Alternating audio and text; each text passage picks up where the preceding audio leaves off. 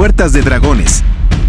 Estos edificios han adquirido su propio valor importante.